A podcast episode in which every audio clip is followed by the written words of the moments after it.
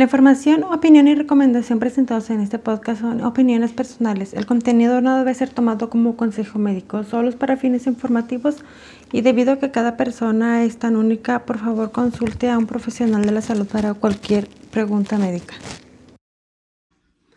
Hola chicos, ¿qué tal? Bienvenidos a este nuevo capítulo de Trastorno Límite de la Personalidad. Espero que hayan estado muy bien todos estos pasados días. Ya fue el Día de la Madre, Espero que todas aquellas que ya son mamás, que les hayan pasado súper y que les hayan consentido mucho. Y bueno, ahora en este capítulo les voy a hablar de episodios de ira. Es, es una emoción como cualquier otra que tenemos todos los seres humanos, igual que la tristeza, que la alegría, el asco, el aburrimiento.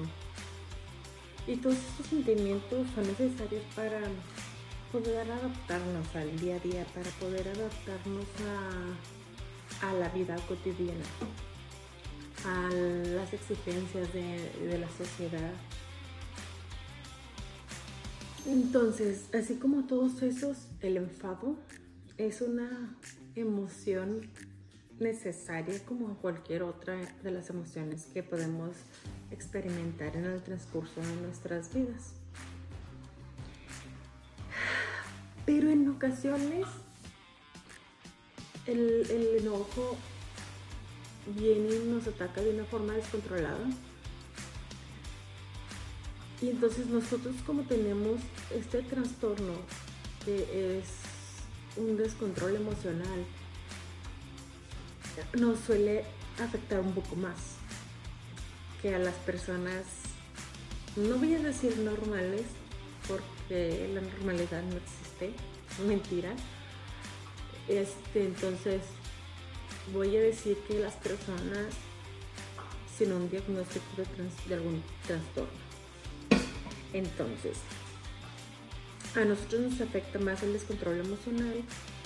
Los ataques de ira suelen ser más exagerados suelen ser más a un grado más alto, mucho más repentino, mucho más violento que cualquier, que cualquier otra situación. Probablemente ahorita te moleste una cosa y mañana te dé un ataque de ira, al día después con una situación similar y explotes y te aceleres y, hagas un caos. ¿Por qué? Porque te dio un ataque de ira. La, la diferencia entre un enojo podría decirse normal a un episodio de ira es que se pierde el control de uno mismo. No, no con eso quiero decir que se va a soltar la persona a tirar golpes, o a dañar a alguien más, sino que también puede ser que se descontrole tanto la persona que se ponga a insultar, a decir cosas que no debe o no quiere o no piensa. Entonces, también es obviamente golpeando o aventando cosas hacia personas o hacia otras en la pared, no sé. No he llegado tanto a ese nivel, no ahorita, en mis días más oscuros, en mis días más oscuros, en mis días que, me sentía más en un hoyo profundo que me descontrolaba muchísimo más. Si llegué a, aventar objetos, sí me, sí me puse muy mal ahora ya que conozco de este trastorno, ya que ya que sé lo que a mí me pasa, lo que lo que está pasando en mi cerebro, ya puedo entender y puedo comprender mejor. No justifico todos esos arrebatos de ira que tuve.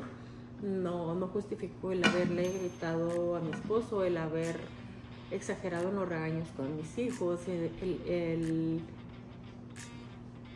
porque sí, también en una ocasión era una situación un poco delicada, un poco fea, que yo exageré y, y, luego todo al pasar de eso lo hice más grande. Entonces,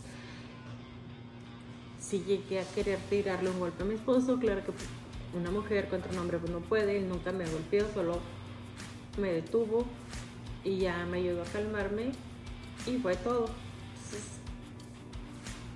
Hay, hay momentos en los que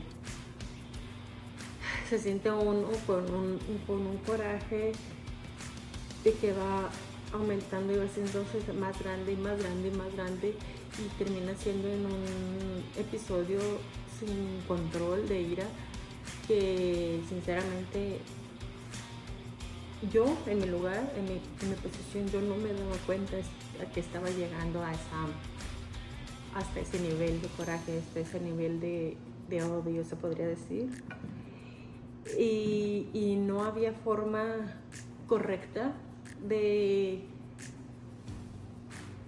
de regresarme a un estado más estable.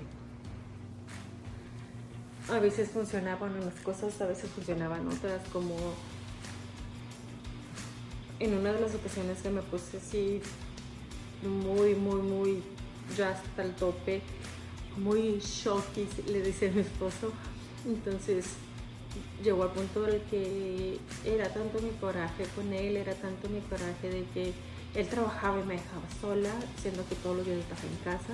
Entonces llegó al nivel en que él me dijo, bueno, si no estás a gusto, si no te gusta, vete a la casa y te las puertas. Y eso funcionó. Yo no trabajaba en aquel entonces, tenía mis hijos chiquitos y, dije, oh, oh, o sea, no, controlate, ya no requiere, no, no, no, no está saliendo nada bueno de esto. Entonces, en varias ocasiones él tuvo que hacer cosas así, el decirme cosas fuertes para regresarme a, al planeta Tierra porque me iba. Entonces, en otras ocasiones solo me salía a caminar y eso me ayudaba a tranquilizarme.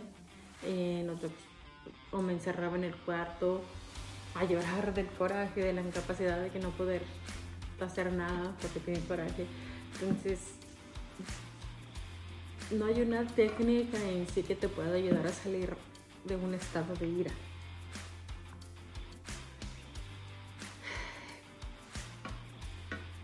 Y pues a toda la gente le funciona algo diferente, ¿verdad?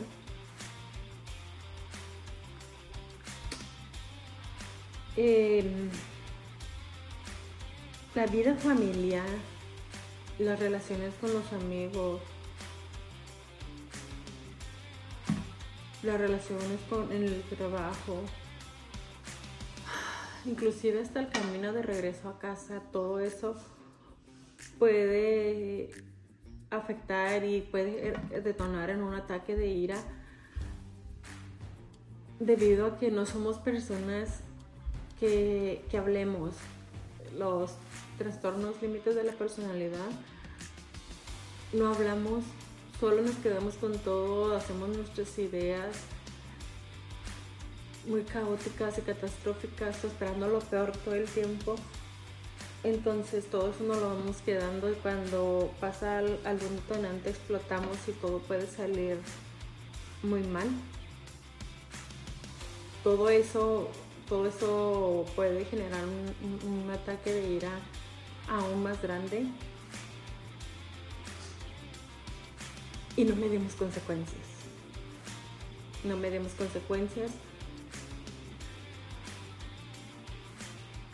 Y una de las características más notorias de una persona cuando sufre un ataque de ira es que se arrepiente profundamente de todo lo que hizo durante ese episodio por todo el daño que, que ocasionó. Pero pues dependiendo de lo que hagas, de cómo actúes, muchas veces ya no hay vuelta atrás, podrías perder tu relación, podrías perder tu trabajo, podrías perder un coche.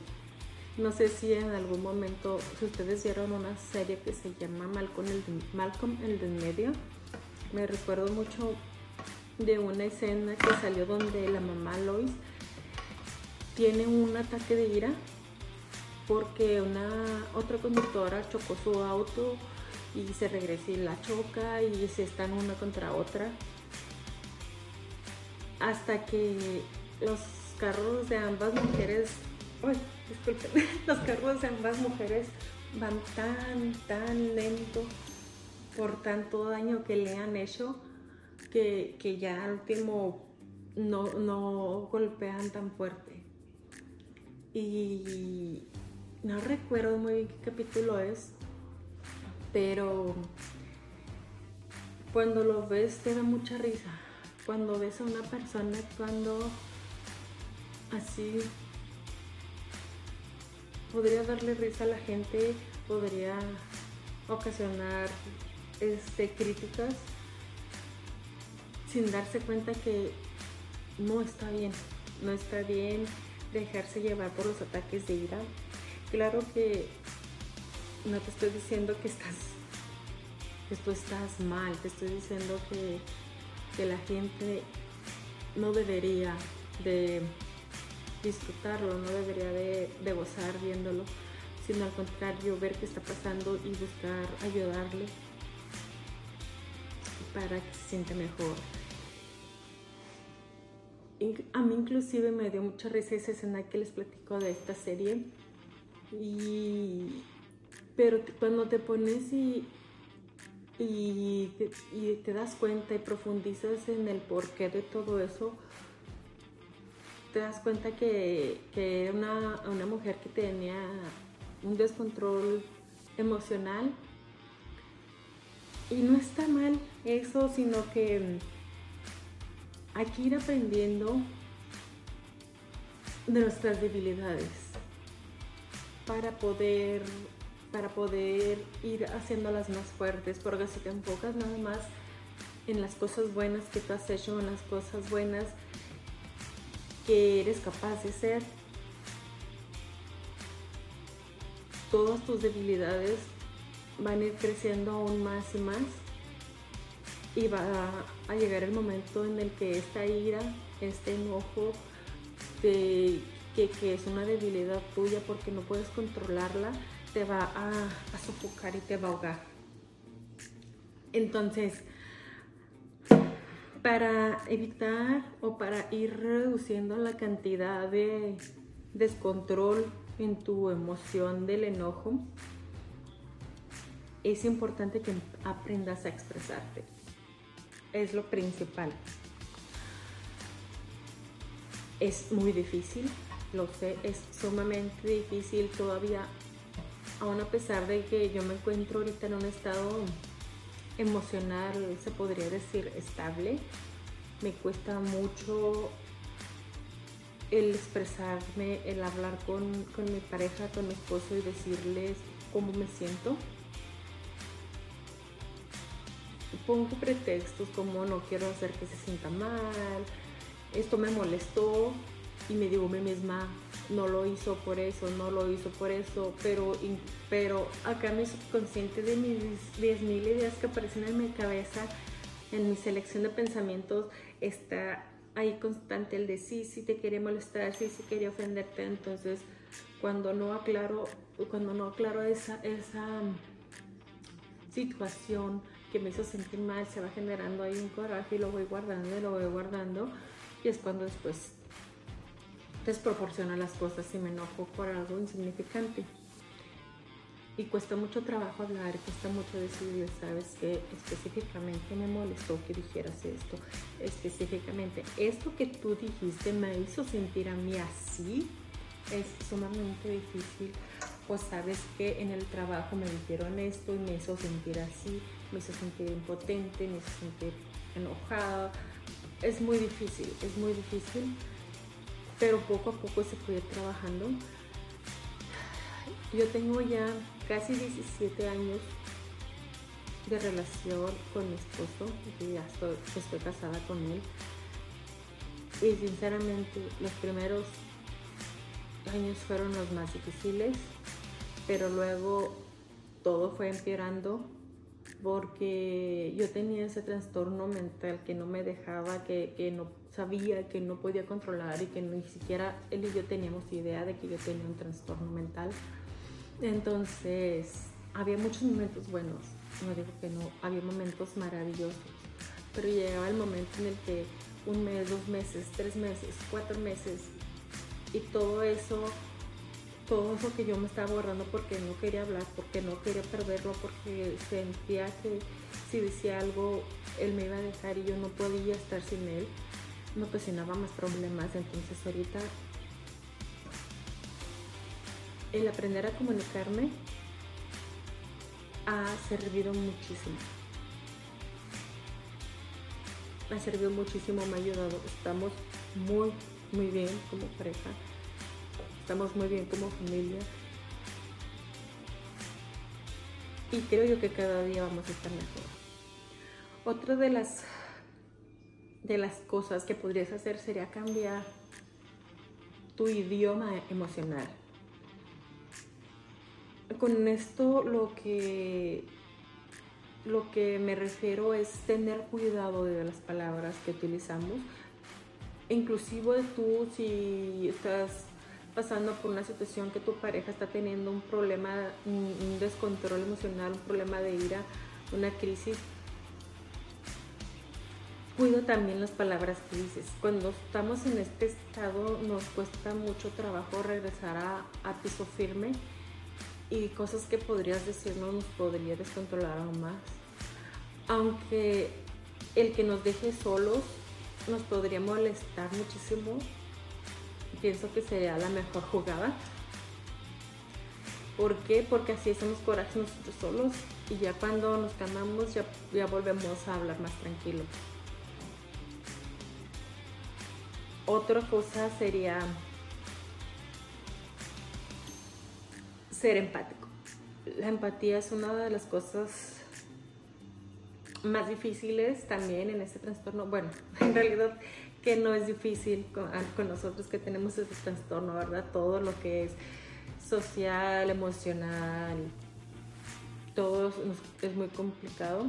Pero la empatía, al menos en mi caso, es algo que no tengo, no tenía, nunca lo aprendí y lo he ido aprendiendo. Hay cosas que para, para ti, tú que me estás viendo, tú que me estás escuchando, podrías decir, es que esto es tan obvio. Si alguien se cae, para poner un ejemplo, si alguien se cae, corre a ver si está bien y lo levantas. Si alguien está llorando, acércate y, sé empático y se acércate y pregúntale si todo está bien, que estás ahí para ayudarlo. Y yo no lo sentí así. Es un poco exagerado, no, no recuerdo exactamente un ejemplo así que no haya sido realmente empática para ponerles un ejemplo claro, pero es por decir que yo no lo sentía.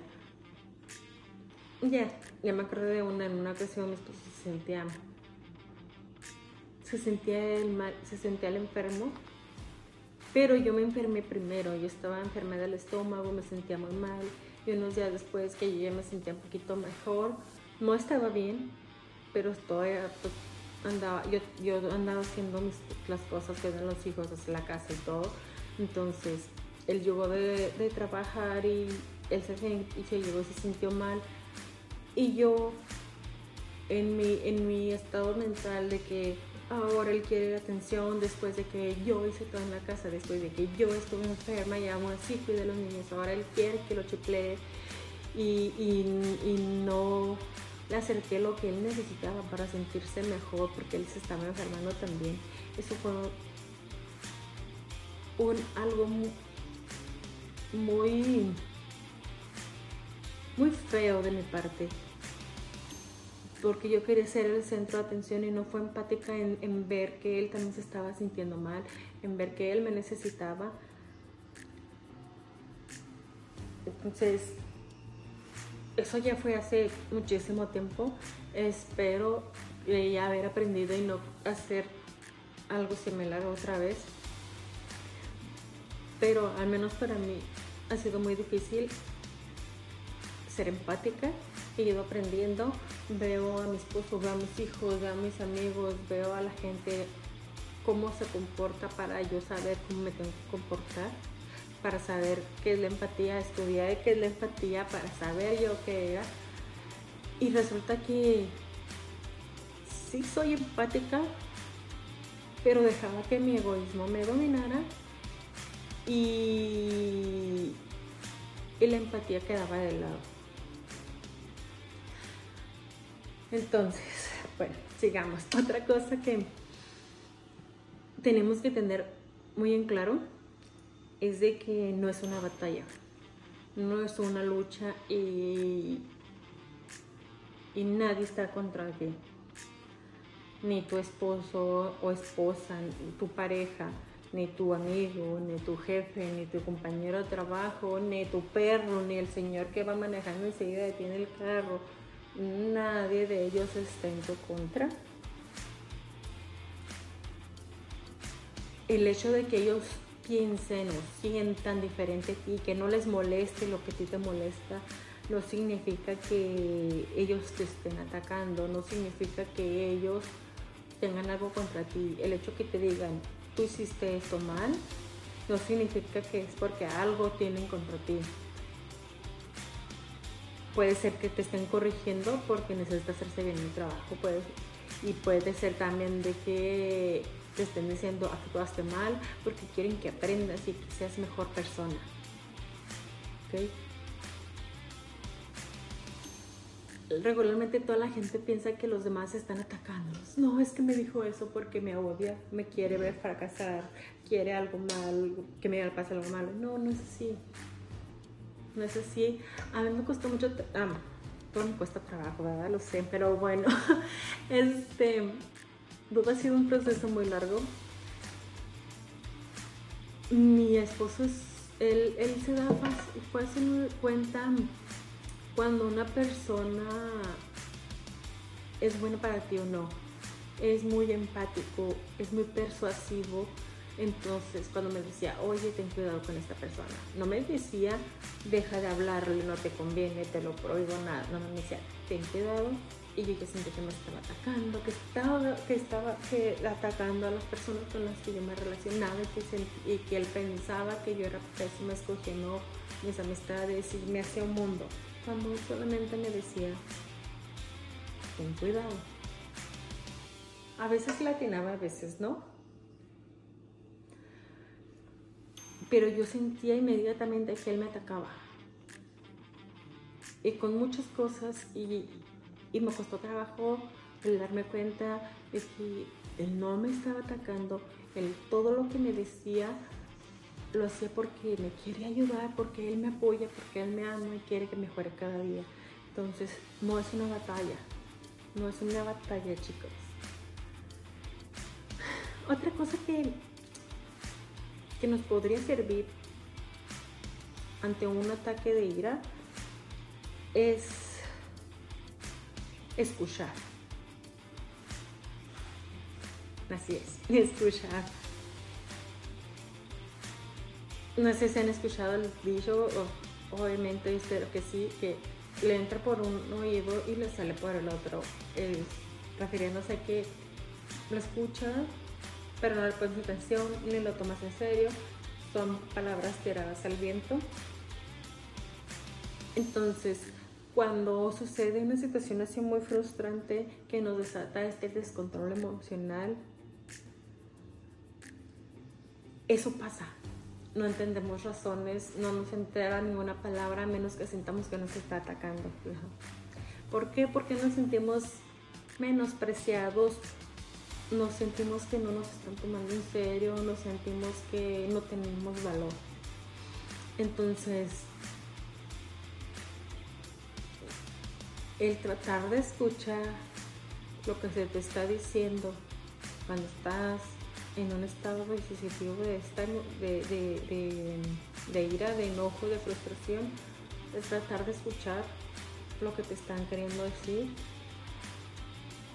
Claro, si te están ofendiendo, si te están faltando al respeto, es mejor apartarse.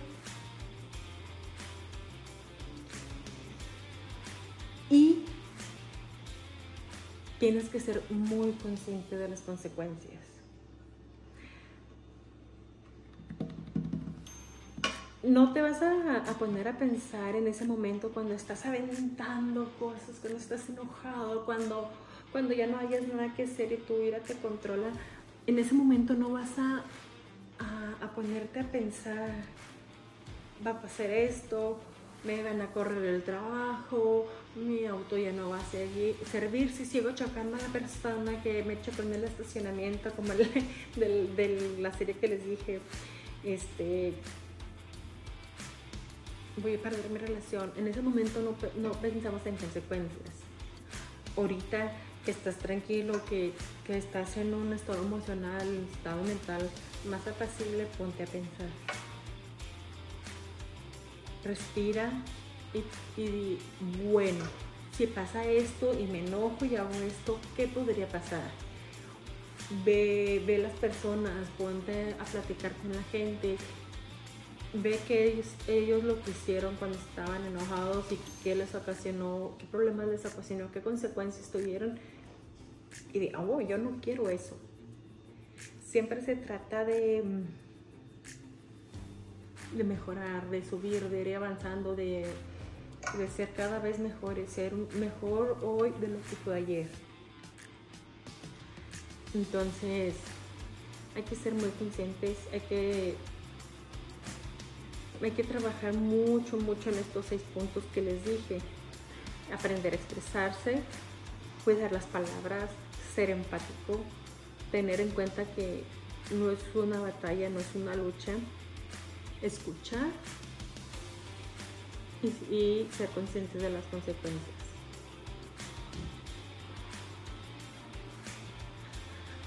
En, en el transcurso de estos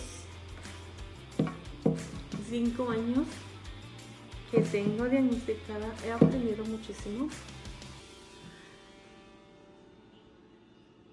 En los últimos dos años más que en los otros tres anteriores, porque fue cuando decidí venir aquí con ustedes, grabar un podcast, ahora tener mi canal de YouTube donde tengo básicamente el mismo contenido en podcast que en los videos, pero yo sé que no toda la gente es de podcast, no toda la gente es de videos, pero entonces me sale poco de tema, pero bueno, en este tiempo que tengo aquí con ustedes platicándoles y expresándome y ayudándoles a entender todos los diferentes estados emocionales en los que se puede estar una persona. Eh, he aprendido muchísimo, he crecido muchísimo. Entonces les invito, chicos, a no quedarse solo con las palabras que yo les digo, sino a leer, a estudiar, a escuchar no es mi situación, yo les estoy diciendo solamente lo que yo he vivido, lo que yo he leído y lo que he estudiado, pero mucha gente aquí en internet solo está para asustar, para decir mentiras a las personas. Y es cuando debes entrar tú y decir, ¿por qué? Nomás porque él me lo está diciendo, no. Vamos a leerlo, vamos a explicar, a, ver si es cierto que está, lo que me está diciendo. Entonces, lo que yo les estoy diciendo que les podría servir a ustedes para mantenerse bajo control, va, a tener su, su, ira bajo control, con ojo. Puede que no les sirva a ustedes. A mí me ha servido.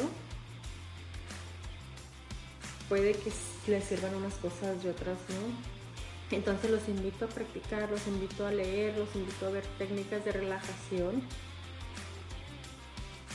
los invito a, hacer algo que ustedes los relaja y ponerse a pensar, pero pensar tranquilos, pensar en qué puedo hacer para ser mejor mañana. ¿Qué puedo hacer para dejar marcado mi nombre en este mundo? Y por qué no, coméntenmelo aquí abajo este, mándenme un correo electrónico, mándenme un mensaje en mi página de Facebook o aquí en YouTube, pueden también comentar. Y los invito, si alguien quiere compartir su historia conmigo, adelante. Pues es, puede ser anónima. Y no tengo que compartirla en ninguna red social si no gustan. En todo este tiempo me, me han contactado varias personas platicándome su historia y es bello darse cuenta que, que cosas que yo he dicho, que cosas que yo he vivido le pueden ayudar a las demás personas para entenderme un poco más a sus parejas o entenderse a ustedes mismos. Entonces chicos, los invito a seguir adelante, los invito a aprender, vayan a terapia, busquen ayuda. Y muchas gracias por estar aquí escucharme un día más. Espero verlos pronto. Bye bye.